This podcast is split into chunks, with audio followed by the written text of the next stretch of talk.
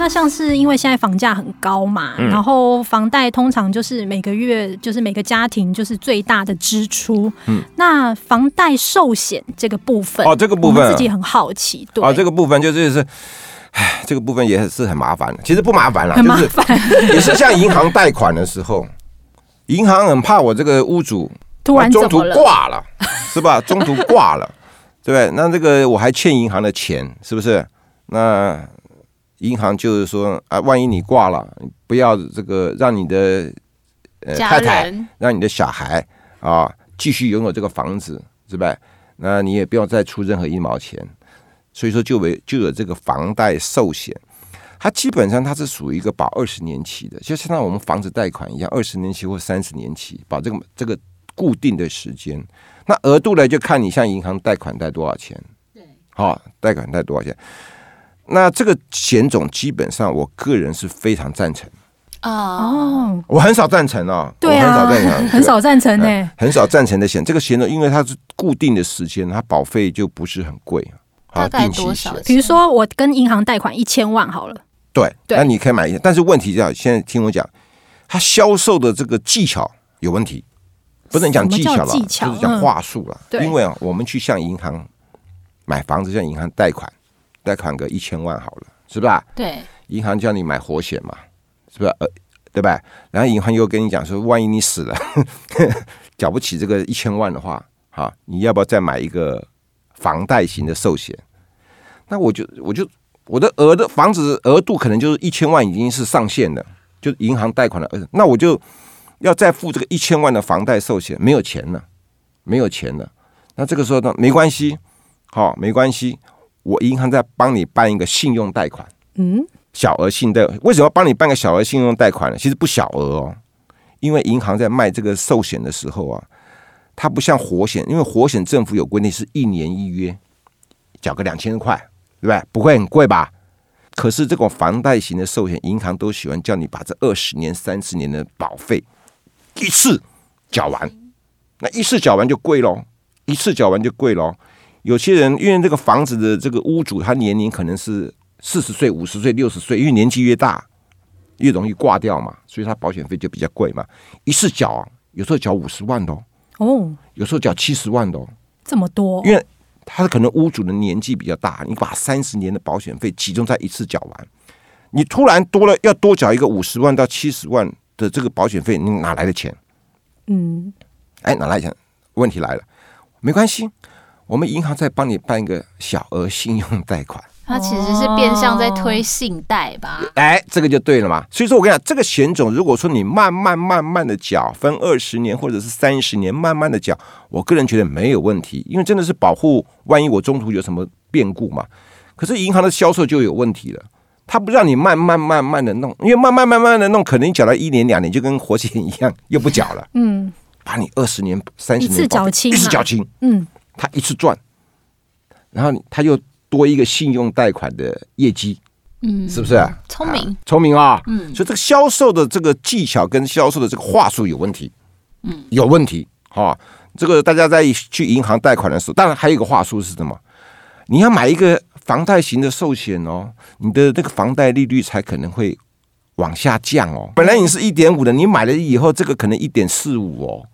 贷款利率风险变低，哎，你会觉得，哎，怎么讲呢？这个是头洗一半，你知道吧？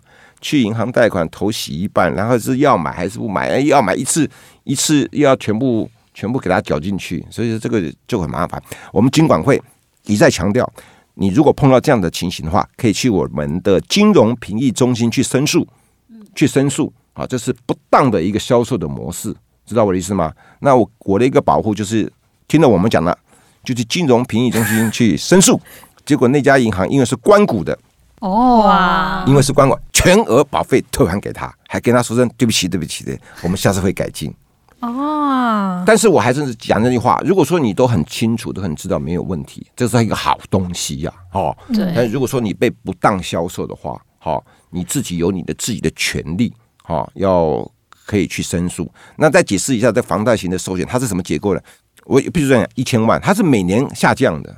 比如因为我每年会把银行的债款还一部分嘛。他说他不是一到二十年固定的保保障是一千万或五百万，不是，他是可能第一年一千万，第二年变成九百五十万，然后九百万，到了第二十年期满了以后变零了。对，所以它保费比一般的定期寿险还会再便宜，因为它是越来越低，越来越低，越来越低。基本上好东西啦，啊，好东西，但是被不当的话就很麻烦。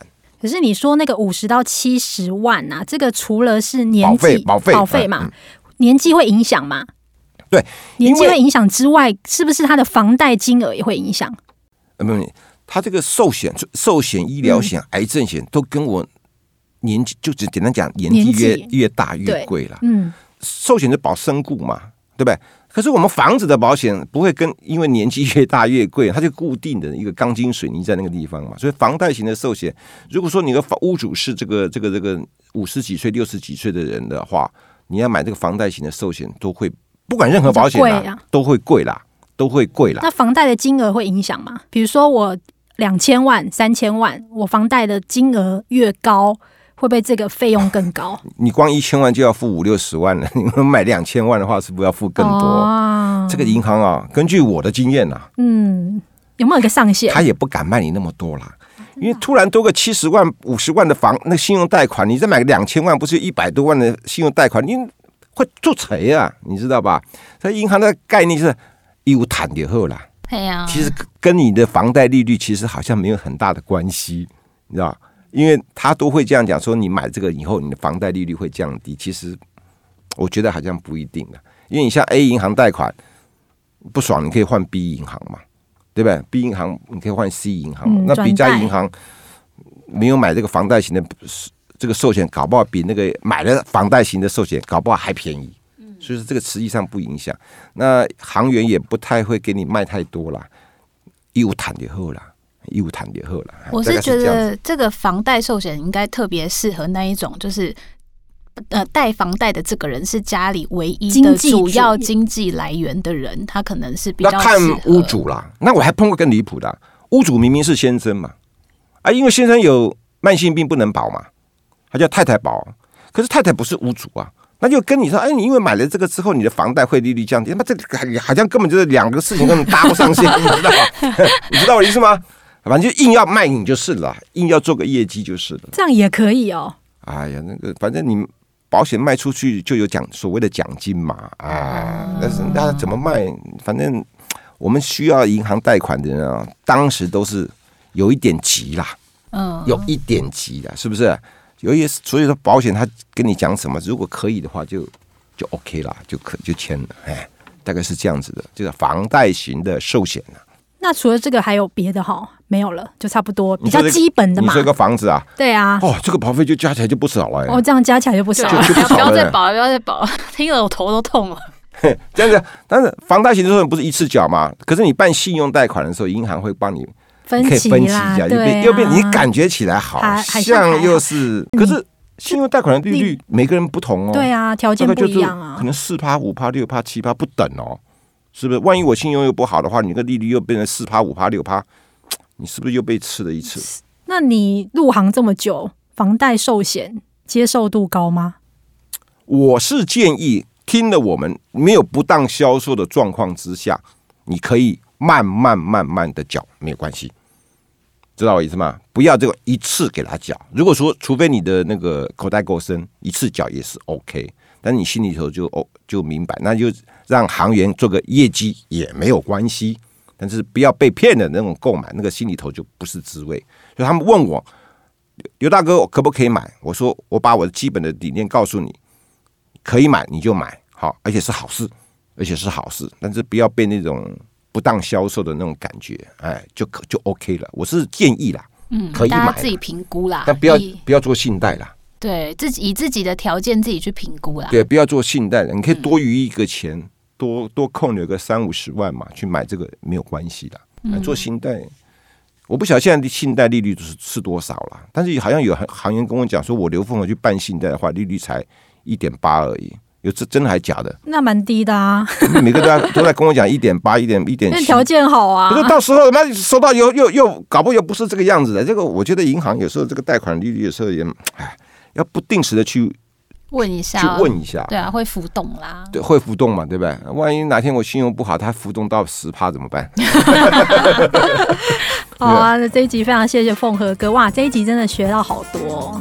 哦，谢谢啦，谢谢了，这个其实房子的保险其实基本上还蛮简单的，嗯，好，蛮简单的，好，好，那我们就下一集再见喽，谢谢大家，谢谢，谢谢，谢谢，谢谢，谢谢，拜拜。